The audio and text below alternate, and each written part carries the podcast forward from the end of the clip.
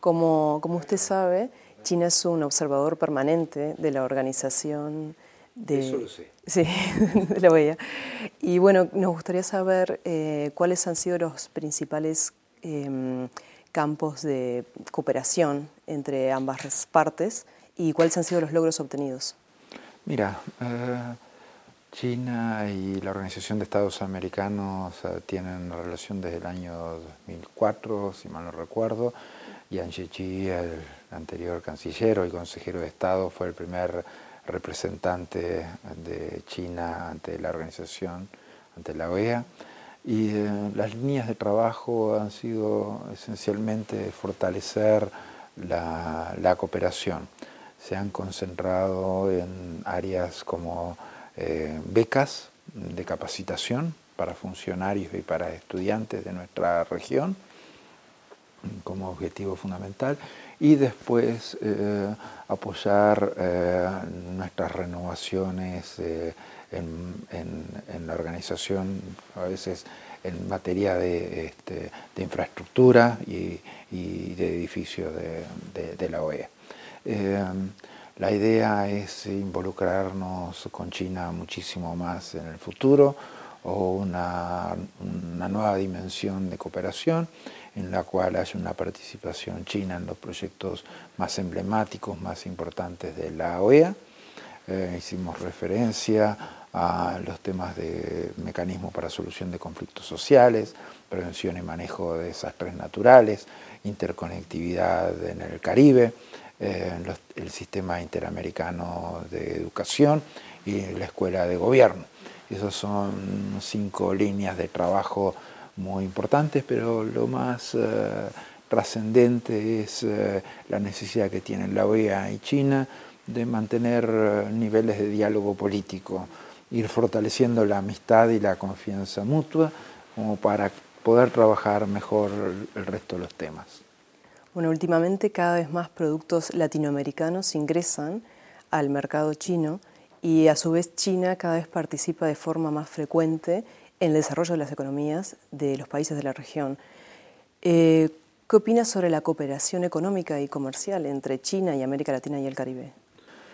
Hemos señalado, China y América Latina y el Caribe han complementado de una manera casi perfecta sus intereses comerciales, exportadores e importadores recíprocos eh, eh, en todo este tiempo, en los últimos 8, 9, 10 años. Eso eh, en, este periodo, mm, desde la cumbre de,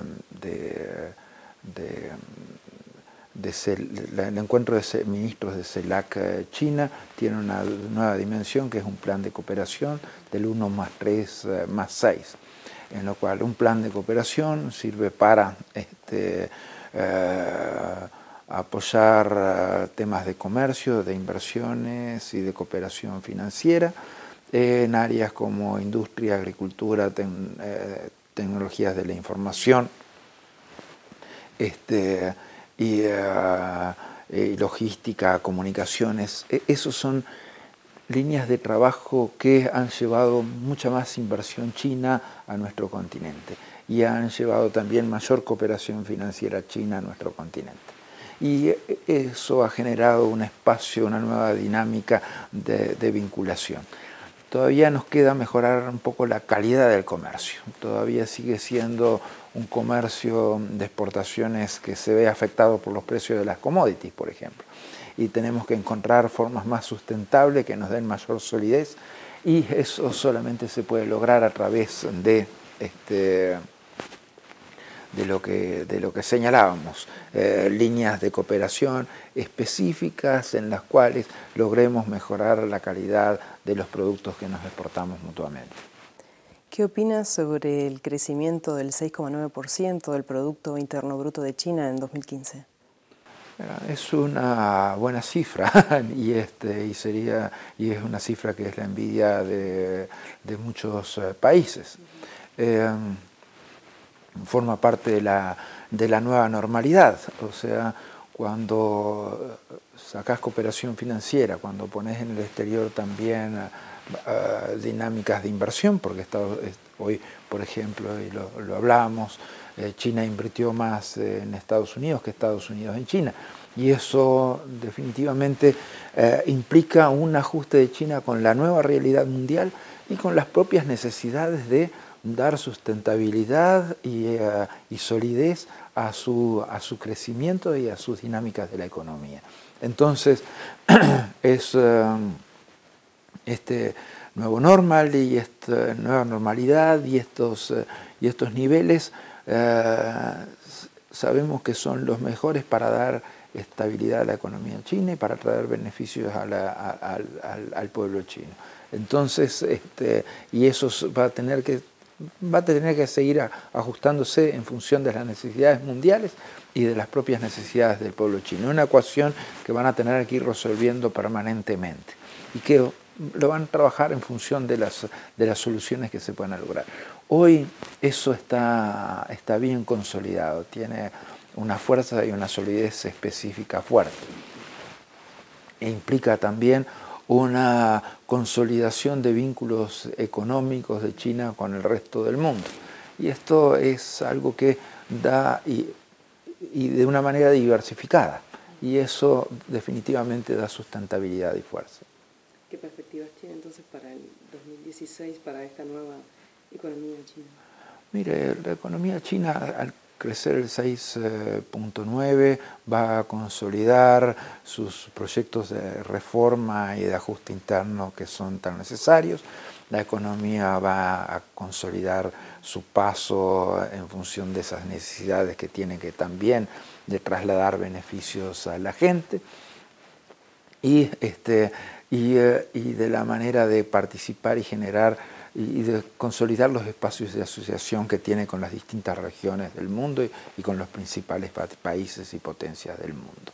Esto tiene un, buen esquema, un buen esquema de trabajo. Este, entonces, en el resto del mundo y específicamente América Latina y el Caribe tendremos que este, hacer estas lecturas también, porque también vamos a tener que hacer procesos de ajuste eh, internos de la economía en función de estas realidades internacionales y de no afectar los planes y proyectos sociales que tenemos, porque todavía tenemos mucho cambio que hacer, mucho cambio que consolidar. Seguimos siendo el continente más desigual del mundo, y este, eh, pero muchos de nuestros países no hubieran podido consolidar los niveles de reducción de pobreza que han alcanzado. Eh, en todo el continente hoy la la clase media supera a los niveles de, pobreza y eso es por primera vez en la historia del continente, del continente americano y específicamente de América Latina y del Caribe. Entonces, y eso se debe esencialmente a los, los esquemas de cooperación y de trabajo que hemos tenido con China, especialmente desde el punto de vista comercial. Entonces, tenemos que estar preparados para el futuro. En el futuro tenemos que seguir siendo socios indispensables, tenemos que seguir siendo socios que nos leemos perfectamente y que nos encontramos mutuamente en las dinámicas del mercado internacional. Eh, y eso implica ajustarnos permanentemente a la realidad, o sea que, que China lea a Latinoamérica y que Latinoamérica lea a China hoy es una necesidad de ambas partes. ¿Qué papel juega hoy China en los asuntos internacionales? Cada vez más importante, ¿no? O sea, China es eh, prácticamente el segundo contribuyente neto a, Naciones Unidas en temas de misiones de paz, el tercero en la dimensión global de la organización. Eso implica un involucramiento mucho más grande en los principales temas internacionales y en las principales discusiones multilaterales que son los foros para para alcanzar soluciones eh, en los principales problemas que se pueden plantear en el, en el mundo. El propio diálogo, nuevo diálogo de la OEA con China es eh, muy significativo al respecto también y, significa, como también lo fue el acuerdo CELAC-China. Eso implica que también eh, los, los, foros regionales y subregionales son importantes para China a la hora de, consolidar estos trabajos y soluciones.